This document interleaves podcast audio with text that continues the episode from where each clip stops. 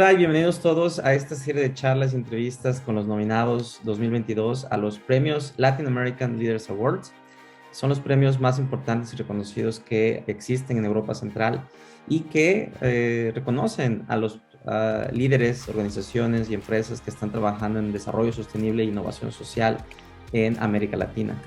Y hoy tenemos el privilegio y honor de hablar con Daniela Ancira, que es la cabeza de la CANA una iniciativa que, bueno, eh, está nominada por este factor que llamamos innovación social, por su gran impacto en comunidades y sobre todo eh, por eh, trabajar también en uno de los objetivos del desarrollo sostenible que es paz, género e instituciones. Así que vamos a hablar a detalle sobre qué es la CANA y también el trayecto de esta genial iniciativa.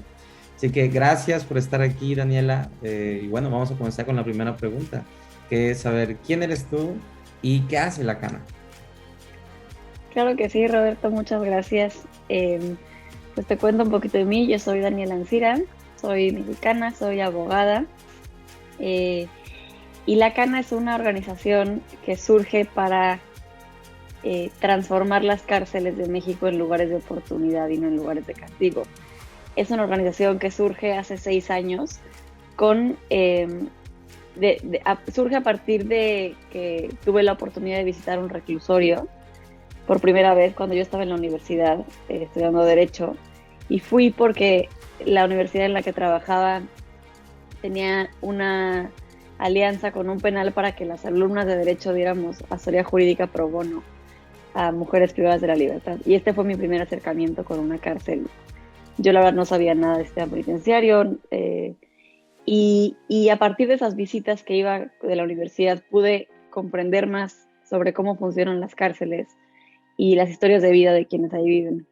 Entonces fue cuando me di cuenta que las cárceles eh, eran lugares donde no había actividades productivas, donde la gente simplemente estaba pasando el tiempo sin, sin aprender nada nuevo, sin estudiar, sin trabajar.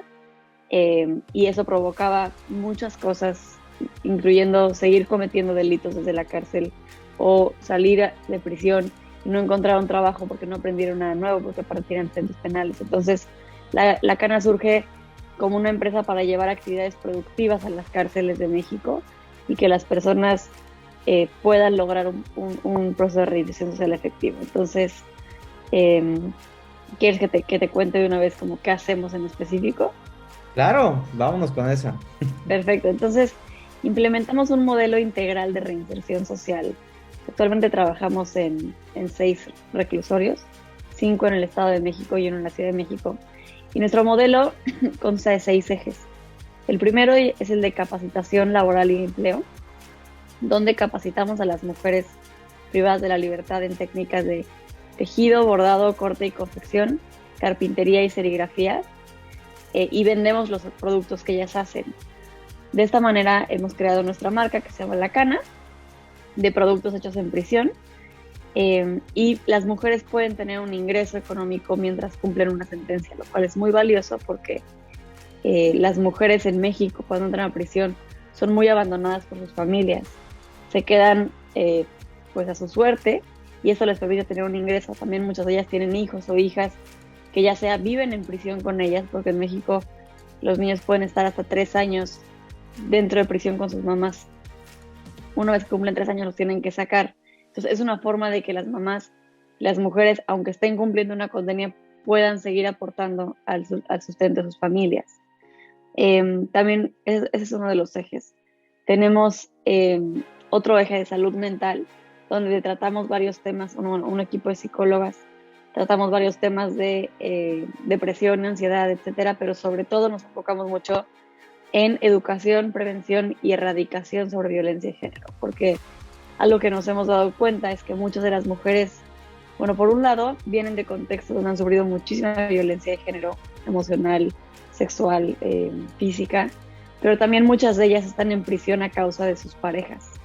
Em, entonces, y ni siquiera son conscientes de que eran víctimas de violencia de género. Entonces, nos enfocamos en educar sobre violencia de género y darle las herramientas tanto económicas como emocionales para que puedan salir de estas relaciones eh, violentas y, bueno, que no vuelva a pasar. Después tenemos un eje de educación, arte, cultura y deporte. Aquí hemos implementado todo tipo de talleres desde yoga, meditación, tenemos un club de lectura feminista en la cárcel, en la cárcel escritura, clases de computación, de matemáticas y de inglés, eh, entre otras, para complementar el área laboral y el área de salud mental. Tenemos también un eje que se llama Proyecto Libertad, donde defendemos a mujeres que son injustamente encarceladas o que han sido víctimas de violaciones a sus derechos humanos durante el encarcelamiento o durante el proceso penal. Tenemos un eje de investigación e incidencia en políticas públicas, muy enfocado, por un lado, en trabajo penitenciario, en, promoverlo, en evitar la explotación laboral dentro de las cárceles, pero también eh, hacemos mucha investigación sobre género y delincuencia, ¿no? ¿Cuáles son las causas que llevan a las mujeres a cometer delitos? ¿Cómo lo podemos evitar? ¿Cómo empoderamos a las mujeres para que no terminen en estos círculos de violencia, delincuencia? Y por último, tenemos un programa de seguimiento en libertad. Para cuando las mujeres salen de prisión, les ayudamos a conseguir un trabajo, ya sea con nosotras o con alguna empresa aliada nuestra. Continuamos con la atención psicológica para ellas y sus familias o el núcleo que las va a recibir afuera de prisión. Y continuamos con la educación. Tenemos varios talleres eh, igual de matemáticas y de, y de inglés y de computación afuera, pero también tenemos una alianza con la Universidad Iberoamericana para que ellas puedan terminar su educación básica y posteriormente, si así lo desean, aplicar a una beca a una licenciatura. Entonces, la verdad es un programa bastante completo eh, que empieza dentro de prisión y abarca el tema laboral, salud mental, arte, cultura, deporte, seguimiento de libertad, serie jurídica, eh, porque lo que, lo que, lo que pues, sabemos es que la reinserción social, eh, así como la delincuencia es un problema multifactorial, no se podría decir es por pobreza, es por falta de educación, ¿no? Eh, depende de muchos factores. También la reinserción social no solamente trata de darles trabajo, sino ayudarlas a sanar todo esto que vivieron, ayudarlos a regresar a sus comunidades con sus familias y demás. Entonces, esto es un poquito de, lo que hacemos en la cana. ¡Wow! la verdad es que en estos poquitos minutos que has eh, presentado eh, lo que hace la cana, es, es, es evidente el factor de cómo ha sido construyendo muchas intervenciones alrededor de un solo problema, que es cómo podemos reinsertar o, dar las condiciones para la reinserción, reinserción exitosa de las mujeres que están pagando sus condenas, pero también cómo podemos generar paz en comunidades, porque así como tú lo mencionas, la parte de trabajo digno, eh, repensar también eh, la justicia es parte de, este pilar que es la paz. Y suena muy genial lo que haces, sin embargo, yo creo que eh, en el trayecto que has tenido no ha sido nada fácil y han pues enfrentado muchos problemas, sobre todo en, en, un país como México, donde las cárceles pues pueden ser un territorio un poquito más peligroso que las calles, ¿no? Entonces, la pregunta es la siguiente. Eh, ¿Cuáles han sido eh, aquellos eh, retos que, han, que han enfrentado tanto la Cana como tu equipo como tú? Y también saber, bueno, cómo han tratado de resolver estos, estos retos. Claro. Pues sí, como dices, ha habido muchos, muchos retos. Creo que el primero de ellos es, desde luego, ser mujer y trabajar en el sistema penitenciario en México. Eh, empezamos muy jóvenes, yo tenía 23 años cuando empecé esta organización. Eh, y bueno, y, siendo mujer, mujer joven, como difícil que tomen en cuenta las autoridades penitenciarias. Tenía, tenía, que lidiar con directores de reclusorios y, ese tipo de cosas. Es un sistema eh, que, es, que es muy complicado, que es corrupto, que es que por lo general a las autoridades no está en la agenda pública como tal, o sea, no a las autoridades difícilmente les interesa como invertir en el sistema penitenciario. Y regreso un poco a lo que decías de, como esta cultura de paz, de promover paz, porque uno de los principales retos a que nos hemos enfrentado tanto como para vender los productos, como para obtener financiamiento, donativos y demás para la causa, es que a la gente no le interesa ayudar a las personas que están en prisión, ¿no? Siempre decimos como no es una causa muy comercial. La gente habla de niños con cáncer, de perritos abandonados, dicen está increíbles, muy fácil se conmueven, eh, que, está increíble también, ¿no? No, lo estoy eh, como minimizando, Pero cuando hablas de alguien que cometió un delito, la gente piensa como lo contrario. Qué bueno que está en la cárcel, que se queden ahí, no me importan. Eh, y lo mismo con las autoridades. Difícilmente vas a ver un político diciendo, yo voy a dignificar las cárceles, ¿no? Mi gobierno, eso no vende, lo que vende es, yo voy a aumentar los años de condena, yo voy a endurecer las penas, eh, voy a aumentar la prisión preventiva para que eh, los duro, duro con la delincuencia, ¿no? Entonces, el reto que hemos tenido nosotras es cambiar este discurso hacia, si tú no trabajas con las personas están privadas de la libertad, esas personas van a eventualmente a salir, si no tienen una oportunidad, van a regresar a cometer un delito, ¿no? O eh, si realmente quieres hablar de paz, empecemos agarrando al toro por los cuernos, como decimos aquí en México, y, enfrentemos el problema de raíz, que es cómo trabajar con las personas que han cometido delitos, con las personas que viven en, comunidades donde la violencia es normalizada, y así es como se construye la paz. Pero cambiar este discurso y cambiar esta mentalidad de las cárceles como lugares de castigo, eh, pues ha sido todo un reto. Y, bueno, eso nos, nos ha cerrado muchas puertas y, te podría decir que, bueno, entre muchos otros, ese es, el principal problema que, nos enfrentamos. Wow, sí, digo, eh, empezaste muy joven y sobre todo en un, en un sector donde muy pocos se atreven a incursionar, que es la reinserción, lógicamente las cárceles. Pero creo que eh, es totalmente ejemplar y sobre todo muy admirable lo que has logrado con la cana porque parte del de, objetivo de, estos, de esta iniciativa, de estos premios, eh, no solo es reconocerte, pero que también tú seas una inspiración para la siguiente generación de innovadores y trabajadores y eh, en este caso personas que van a cambiar el sistema y que van a resolver esos errores que hemos tenido nosotros o generaciones pasadas.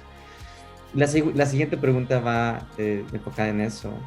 Eh, ¿Cuáles han sido esas lecciones o esos aprendizajes de liderazgo y de éxito que también has tenido? ¿Y qué les, te gustaría compartirle a estas personas que se sienten inspiradas por tu trabajo? Mira, la verdad es que muchísimos, han sido muchos aprendizajes.